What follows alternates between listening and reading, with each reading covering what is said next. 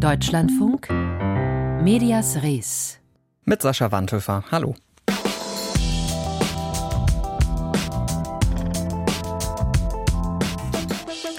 Gilt als Urknall fürs deutsche Fernsehen, als vor 40 Jahren die ersten großen Privatsender gestartet sind. Wie RTL und Sat1 seitdem die deutsche Medienwelt verändert haben. Darüber sprechen wir heute. Und spätestens seit Gerhard Schröder wissen wir, die Macht von Gummistiefeln ist nicht zu unterschätzen. Heute hat Kanzler Olaf Scholz ein Hochwassergebiet in Sachsen-Anhalt besucht und die Wirkung dieser Bilder sprechen wir jetzt drüber. Gummistiefel, ernster Blick, viel Händeschütteln. So kennen wir Politikerinnen und Politiker bei Hochwasser. Bundeskanzler Olaf Scholz hat das Hochwassergebiet in Niedersachsen vor ein paar Tagen allerdings in halbhohen Schuhen besucht. Die Kritik kam sofort. Heute ging es nach Sachsen-Anhalt in Gummistiefeln.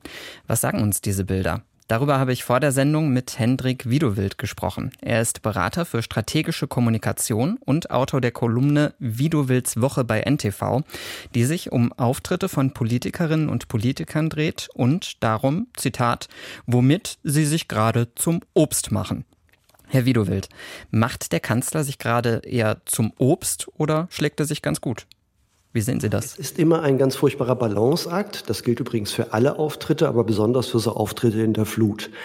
Macht man sich jetzt da ähm, sozusagen lächerlich, indem man sich überinszeniert? Äh, Stichwort Gummistiefel, Regenjacke, finsterer Blick, also ein bisschen den Helmut Schmidt oder auch Gerhard Schröder nachmachen. Mhm. Oder macht man jetzt einen noch super authentisch? Und diese Gratwanderung muss man gehen man kann sich nicht gar nicht inszenieren. Wer sich gar nicht inszeniert, wird von anderen inszeniert und dann kommen eben solche Schlagzeilen raus, wie der Scholz ist mit den falschen Schuhen unterwegs gewesen. Und es passieren dann eben auch so Sachen, wie dass er dann nicht in den Matsch laufen kann zu anderen Menschen, sondern da mit so einer komischen Distanz rumsteht. Wenn er jetzt die Gummistiefel anzieht, ja, was soll er denn auch sonst machen? Er hat ja offenbar von einem CDU-Politiker, von Herrn Haseloff, äh, den Tipp bekommen, er möge sich bitte festes Schuhwerk anziehen. Das ist natürlich vielleicht auch ein kleines bisschen boshaft mhm. ähm, von der CDU an der Stelle.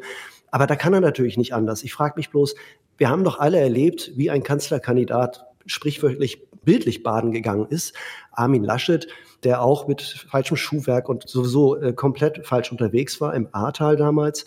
Warum kann man dann nicht jetzt sagen, komm, richtiges Schuhwerk anziehen, gleich beim ersten Besuch? Das ist mir tatsächlich unbegreiflich. Es liegt aber ein bisschen an einer gewissen Medienverbohrtheit, die da im Kanzleramt und insbesondere bei Herrn Scholz zu beobachten ist. Hm.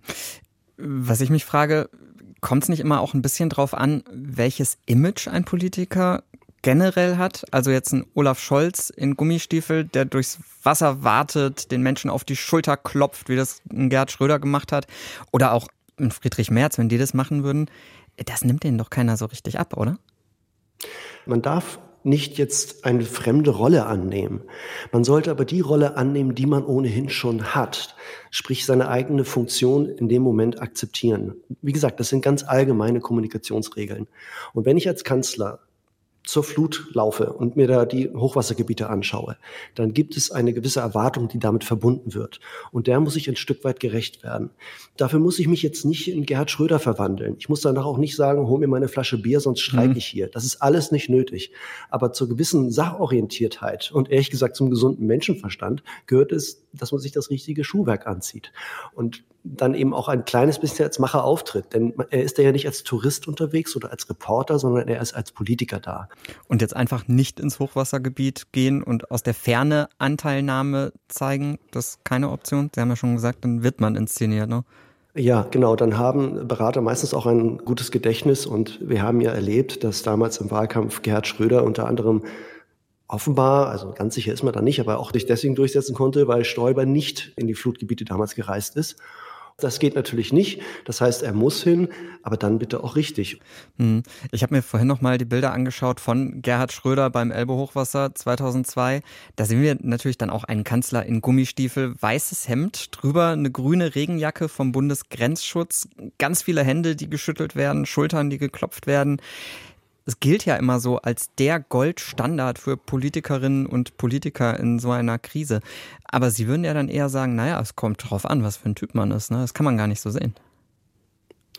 Genau, also ich hätte überhaupt kein Problem damit, wenn der Scholz jetzt sagt, so ich habe keine Lust, da jetzt mit grimmigem Gesicht durchzulaufen und dann einen Gerhard Schröder zu machen. Das äh, würde ich ihm auch nicht raten. Das merken die Leute auch. Und wir haben in Deutschland ja eine ganz große Inszenierungsaversion. Das sieht man auch in den Kommentaren dazu, dass Herr Scholz überhaupt gekommen ist. Ihm wurde ja trotzdem vorgeworfen, das ist doch jetzt hier alles nur PR und so weiter. Das ist historisch bedingt. Ähm, natürlich hat es mit dem Nationalsozialismus zu tun und damit, dass ähm, ja insbesondere Joseph Goebbels die Inszenierung da komplett auf die Spitze getrieben hat. Es hat aber auch tiefere kulturelle Gründe, warum wir Deutschen es nicht mögen, wenn Politiker sich übermäßig inszenieren. Auch einem, einem Markus Söder fällt das ja immer mal wieder auf die Füße. Und in, diesem, in dieser Gemengelage muss man agieren. Wie wichtig sind denn solche Bilder überhaupt noch? Also es gibt ja so viele, zahlreiche Bilder von so vielen Politikerinnen und Politikern jeden Tag. Und die Politik könnte ja auch nicht ins Hochwassergebiet gehen.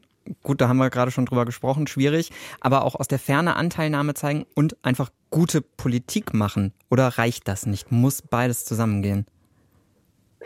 Also gute Politik alleine verkauft sich nicht. Und wenn ich jetzt also nur in meinem Büro sitze und vor mich hin verwalte, dann wird dieses Verwalten, vielleicht so sinnvoll das auch sein mag, überhaupt nicht erzählt. Das heißt, das gehört einfach dazu, dass man kommuniziert. Das sind die Basics. Wenn wir jetzt uns die Gegenwart anschauen, dann erleben wir ja eine sehr medialisierte Welt ähm, und eine sehr komplexe Welt. Das heißt, Politik bemisst sich ganz oft gar nicht mehr daran, was tatsächlich entschieden wird und welche Wirkungen erzielt werden, zumal die ja zunächst auch überhaupt nicht sichtbar sind, sondern auch dadurch, wie ein Politiker in seiner Person agiert. Und das hängt ganz wesentlich mit Bildern zusammen, weil Bilder nun mal auch auf unseren Smartphone-Bildschirmen sehr schnell erfassbar sind.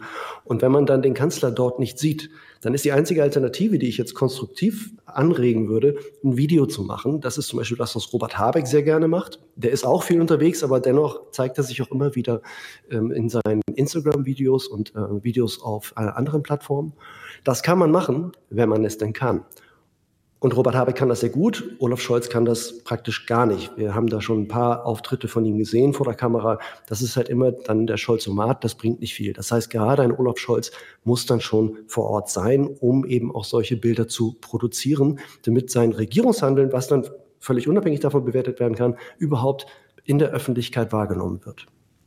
Der Kanzler im Hochwassergebiet. Vor wenigen Tagen noch in Niedersachsen mit halbhohen Schuhen, heute in Sachsen-Anhalt in Gummistiefeln. Über die Wirkung dieser Bilder habe ich mit Hendrik Widowild gesprochen, Berater für strategische Kommunikation. Vielen Dank, Herr Widowild. Ich danke Ihnen.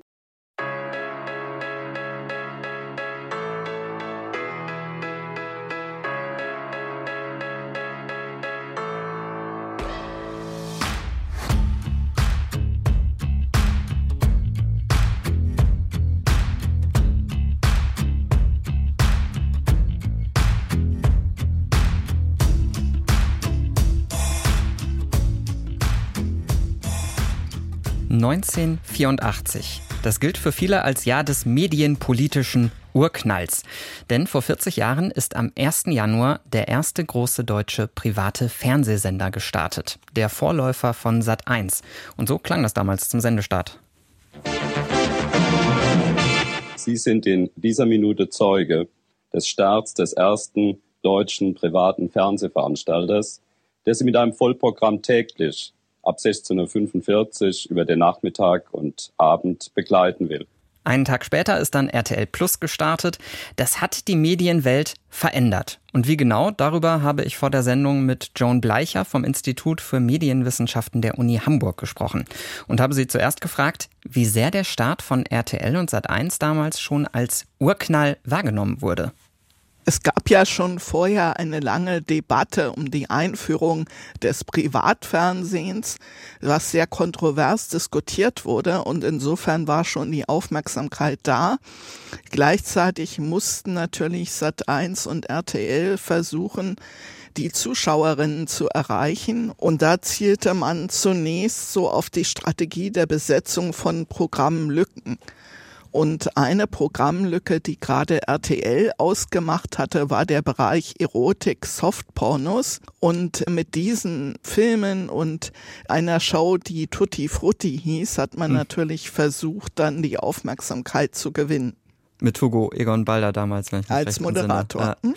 Mittlerweile, wenn wir aufs Fernsehen schauen, ist der Blick ja schon fast so ein mitleidiger oft wegen der großen Konkurrenz, die es gibt durch Social Media, YouTube, Streamingdienste. Wie war das 1984? Wie war da der Stellenwert des Fernsehens? Also der Stellenwert war noch sehr hoch. Das Fernsehen war ja so eine Art Erzählmaschine, die dauerhaft Welt durch Geschichten erklärt. Fernsehen war ein etabliertes Unterhaltungsmedium und natürlich waren die Zuschauerinnen auch gewohnt an bestimmte Sendezeiten. Und es gab noch sowas wie ein Lagerfeuerfernsehen. Das heißt, das Publikum versammelte sich um bestimmte Programmereignisse herum. Es gab Live-Übertragungen mit einer großen Reichweite. Und viele Informationssendungen machten aus dem Fernsehen so eine Art Fenster zur Welt, wo über aktuelle Ereignisse und Veränderungen berichtet wurde. Viele haben natürlich auch das Fernsehen genutzt als ein Begleitmedium, was dauerhaft eingeschaltet war und in das man sich jederzeit einlinken konnte. Hm, also quasi, ich plane meinen Tag auch so ein bisschen ums Fernsehen rum. Wenn ich weiß, Samstag 2015 kommt eine neue Folge Wetten das, dann nehme ich mir nichts vor und wenn ich weiß, um 18 Uhr ich weiß nicht, sowas bei mir früher, kommen die Simpsons auf ProSieben, dann gucke ich, dass ich da möglichst zu Hause bin. Genau, also Fernsehen war so eine Art Zeitgeber. Man strukturierte häufig den Alltag um das Fernsehprogramm herum und es galt ja auch lange Zeit als sehr unhöflich, um 8 Uhr anzurufen, weil da die Tagesschau läuft. Hm. Wir haben ja schon gehört, etwas mehr Erotik ist ins Fernsehen gekommen. Und wenn wir mal in den Nachrichten reinhören, 7 vor 7 bei RTL, dann klang das vor 40 Jahren so. Die Bilder des Tages, Schneechaos, die Eingeschlossenen vom Spitzingsee sind wieder frei. Arbeitszeitstreit, in der SPD-Baracke fliegen die Fetzen. Das klingt ja auch deutlich zugespitzter, effektvoller, lauter, als man das vermutlich gewohnt war zu der Zeit, oder? Ja, man orientierte sich damals am amerikanischen Vorbild. Man wollte populäre Nachrichten vermitteln äh, häufig Katastrophen, Human Touch weit vor Politik. Aber man hat schnell gemerkt, dass das äh, bei den Zuschauerinnen nicht so ankam, wie man das erhofft hatte. Und so hat man dann schrittweise ein seriöseres Nachrichtenformat eingeführt. Und natürlich ist auch erkennbar, dass äh, immer stärker die Tagesschau als Vorbild fungiert hat und man mittlerweile in der Informationsoffensive eine ähnliche Seriosität erreicht hat wie etwa die Tagesschau. Vor den Privaten war ja das öffentlich-rechtliche Fernsehen allein der große Platzhirsch. Die haben dann Konkurrenz bekommen und es war dann eher so ein Aufeinander zubewegen von beiden Seiten, als dass jetzt die öffentlich-rechtlichen, die ja auf die Konkurrenz reagieren mussten, vielleicht so ein bisschen in Privatrichtung auch gegangen sind? Also es gab eine wechselseitige Anpassung der beiden Senderanstalten. ARD und ZDF hat das ja nicht unvorbereitet getroffen. Hm. Das heißt, schon seit dem Ende der 70er Jahre war in der Diskussion, ein Privatfernsehen einzuführen. Und man hatte sich vorbereitet. Man hat versucht, die kommerziellen Anbieter an ihrer Schwachstelle zu treffen, nämlich den Bereichen Information und Auslandsberichterstattung. Und da hat man gezielt ausgebaut. Gleichzeitig hat man aber erkannt, dass die kommerziellen Senderanstalten natürlich durch Werbeeinnahmen gezwungen sind, populäre Angebote anzubieten und das im Bereich Unterhaltung. Und da hat man bei ARD und ZDF ganze Sendeplätze freigeräumt, die früher für politische Magazine vorbehalten waren und hat dann zu Primetime vermehrt auf Serien gesetzt. Und gerade eigenproduzierte Serien waren damals sehr kostenintensiv. Und es war klar, dass bei den kommerziellen Senderanstalten erstmal Kaufproduktionen laufen würden. Hm. Es gibt ja Kritiker, die sagen, naja, die öffentlich-rechtlichen haben damals auf die private Konkurrenz reagiert, indem sie die privaten kopiert und das Niveau runtergeschraubt haben. Da würden Sie jetzt sagen, naja, so halb-halb quasi. Äh, so pauschal würde ich das nicht nennen, sondern äh, ich glaube, es gab schon äh, eine Anpassung, aber nicht in der äh, Form der Qualitätssenkung. Also das würde ich nicht teilen, sondern eher einer stärkeren Unterhaltungsorientierung. Ich glaube, die Qualitätssenkung setzte bei den kommerziellen Senderanstalten auch vor allem mit dem Bereich des Reality TV ein, wo man versucht hat, mit kostengünstigen Produktionen und niedrigen Qualitätsanspruch äh, trotzdem Publikum zu erreichen. Hm. Wenn wir mal aufs Heute blicken, Da wird viel über den öffentlich-rechtlichen Rundfunk und seinen Auftrag gesprochen. Die CDU hat zum Beispiel zuletzt gefordert, dass die ARD ein regionaler Sender wird, das ZDF dann der nationale öffentlich-rechtliche Sender. Privatsender wiederum kämpfen um Werbeeinnahmen, die sind zuletzt eingebrochen. Was glauben Sie, wie geht's weiter in der deutschen Fernsehlandschaft? Also die CDU versucht schon äh, seit dem Ende der 50er Jahre eigentlich das öffentlich-rechtliche System abzuschaffen, um mehr Einfluss auf das Fernsehen nehmen zu können. Also das ist eine sehr alte Debatte. Hm. Aber trotzdem sind natürlich die öffentlich-rechtlichen Vollprogramme mit ihrem Auftrag sehr wichtig für die Gesellschaft. Die kommerziellen Senderanstalten versuchen natürlich der Konkurrenz, gerade der Videostream-Plattformen, durch eigene Mediatheken zu begegnen. Und zunehmend sind dort auch Produktionen vorhanden, die nicht mehr im Free TV primär laufen, sondern erstmal in den Mediatheken. Gleichzeitig haben ARD und ZDF ja stärkere Kooperationen mit den Videostream-Plattformen. Das heißt, so Serien wie Babylon Berlin entstehen ja schon in Kooperation. Und wenn man in das Netflix-Angebot hineinschaut, wird man überrascht feststellen, dass dort CDF-Serien wie die Rosenheim Cops zu sehen mhm. sind. Also das sind auch durchaus mit den Konkurrenten Kooperationen erkennbar. Also, wenn wir jetzt einen Strich drunter ziehen, ist der Abgesang aufs Fernsehen verfrüht oder würden Sie sagen, naja, die Marken bleiben bestehen, aber lineares Fernsehen? Mh, mh, mh. Äh, ich glaube, das lineare Fernsehen bleibt so lange bestehen, wie Menschen noch als Couch Potatoes vor der Glotze sitzen. Hm. Also viele wollen ja gar nicht sich aktiv Seriensendungen auf Videostream-Plattformen zusammensuchen, sondern sie sind daran interessiert, sich passiv mit schönen bunten Bildern berieseln zu lassen und Unterhaltung auch zu rezipieren im privaten Umfeld, ohne da vorher aktiv sein zu müssen. Und der Wunsch nach dem Lagerfeuerfernsehen, der bleibt auch bestehen wie der medienpolitische Urknall vor 40 Jahren die deutsche Fernsehlandschaft verändert hat. Darüber habe ich mit Joan Bleicher vom Institut für Medienwissenschaften an der Uni Hamburg gesprochen. Und acht Jahre vor diesem medienpolitischen Urknall in Deutschland hat es bereits einen in Südafrika gegeben. Dort war Südafrikas Regierung lange gegen einen landesweiten Fernsehsender aus Angst vor der, Zitat, schädlichen Wirkung auf Kinder, Unterentwickelte und andere Rassen und vor schwindendem Einfluss der weißen herrschenden Minderheit. Aber Anfang 1976 war es dann doch soweit. Der erste landesweite südafrikanische Fernsehsender geht an den Start. Südafrika-Korrespondentin Karin Wehrheim.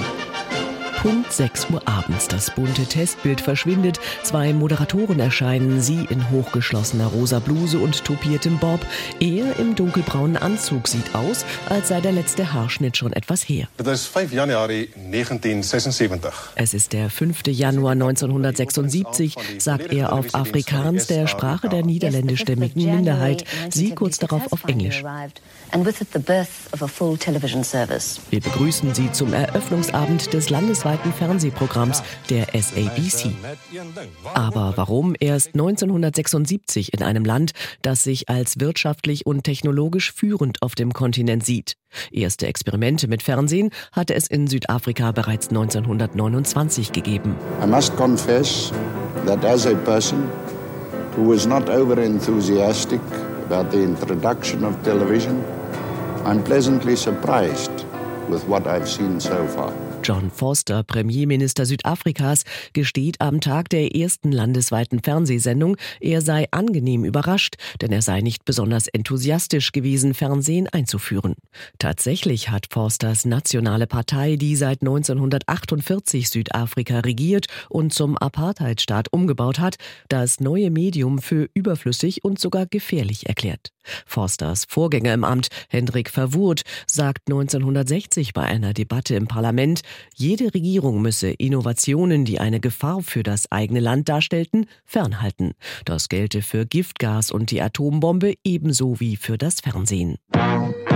Am Eröffnungsabend präsentieren die beiden Moderatoren dem Publikum, was zu sehen sein würde. Kindersendungen, Comedy und Dokumentationen, auch Produktionen aus dem Ausland wie Bonanza, Dallas und Derrick auf Afrikaans. Der deutsche Originalton läuft parallel im Radio. Die SABC, die South African Broadcasting Corporation, eine von der Regierung kontrollierte Rundfunkanstalt, hat nach fast 20-jähriger Blockade den Auftrag erhalten, das Fernsehen für Südafrika aufzubauen. In einer Dokumentation des Filmemachers Kevin Harris 20 Jahre später erinnert sich Don Briscoe, der ebenso wie andere quasi über Nacht Fernsehredakteur wird. Good gracious. Du liebe Zeit, die Chefs unserer Abteilung hatten nie Fernsehen erlebt. Wir wurden allesamt nach England gebracht, um Fernsehen zu studieren. In einem Londoner Hotel mussten wir britische Sendungen analysieren, zehn Stunden am Tag, eine Woche lang. Danach ging es nach Deutschland und Frankreich. We then went on to Germany and we then went on to France. Zum Start des Fernsehens sind in Südafrika gut 200.000 Empfangsgeräte angeschlossen. Das Programm ist von Anfang an in Farbe, je zur Hälfte auf Englisch und Afrikaans. Alle Sendungen unterliegen einer strengen Zensur, im Hintergrund kontrolliert vom Bruderbond, einer Art Geheimbund von Afrikaans sprechenden Weißen. Erst nach sechs Jahren senden zwei weitere Kanäle in den wichtigsten Sprachen der schwarzen Bevölkerung Zulu, Xhosa, Soto und Swana. Getrennte Kanäle, getrennte Programme für eine getrennte Bevölkerung. Denn eine Fernsehkommission hält fest, Zitat, die Aufnahmefähigkeit des Bantu und insbesondere seine Interpretation der Dinge, die er sieht, unterscheidet sich von der des weißen Mannes. So zementiert das Fernsehen in Südafrika die Apartheid, erinnert sich der Fernsehmoderator Pat Rogers. Ich glaube nicht, dass die Apartheid so lange so erfolgreich oder so akzeptiert gewesen wäre ohne die Mitwirkung der SABC. Was den Ausschlag dafür gegeben hat, dass Südafrika 1976 doch noch Fernsehen erhält, die Blockierer sind abgetreten. Die Nationale Partei erkennt, dass ein weiteres Nein ihr nur schaden kann. Denn die Mondlandung 1969 wird rund um den Globus live im Fernsehen verfolgt, nicht aber in Südafrika. Die Situation wird peinlich für das Land, schreibt damals die Johannesburger Sunday Times. Wenig später erteilt die Regierung den Auftrag, die Einführung der Erfindung, die so gefährlich sein kann wie Giftgas und Atombombe, zu prüfen. Südafrika-Korrespondentin Karin Wehrheim über den späten Start für ein landesweites Fernsehen in Südafrika.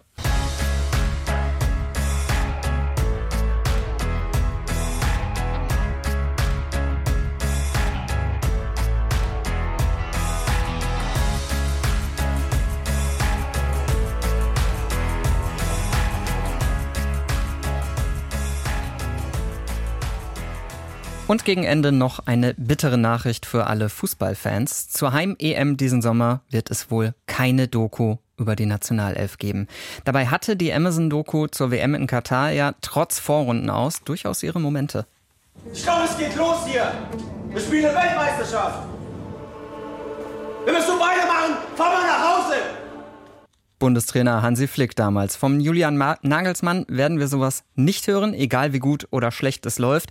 Man habe sich trotz lukrativer Angebote dagegen entschieden, die Rechte an Dritte zu vergeben. Das hat Sportdirektor Andreas Rettich im OMR-Podcast so erklärt. Ich habe gesagt, auch denen, die uns gegenüber saßen, die uns diese vielen Millionen in anderen Abführung äh, geboten haben, wenn Sie mir folgende Frage mit Ja beantworten können, dann sind wir Partner. Können wir als Arbeitgeber und um unsere äh, Mitarbeiter zu schützen, denn das sind sie ja, auch jede Szene, wo wir das Gefühl haben, hier wird jemand beschädigt, rausnehmen. Oder anders formuliert, der DFB wollte offenbar direkten redaktionellen Einfluss nehmen und das wollten die Bieter nicht mitmachen. Ganz ausschließen, dass es nicht doch irgendwie eine Doku gibt, zum Beispiel vom DFB selbst, wollte Rettich aber nicht. Und damit endet Medias Res heute mit einer Prise Hoffnung. Ich bin Sascha Wandhöfer. Tschüss.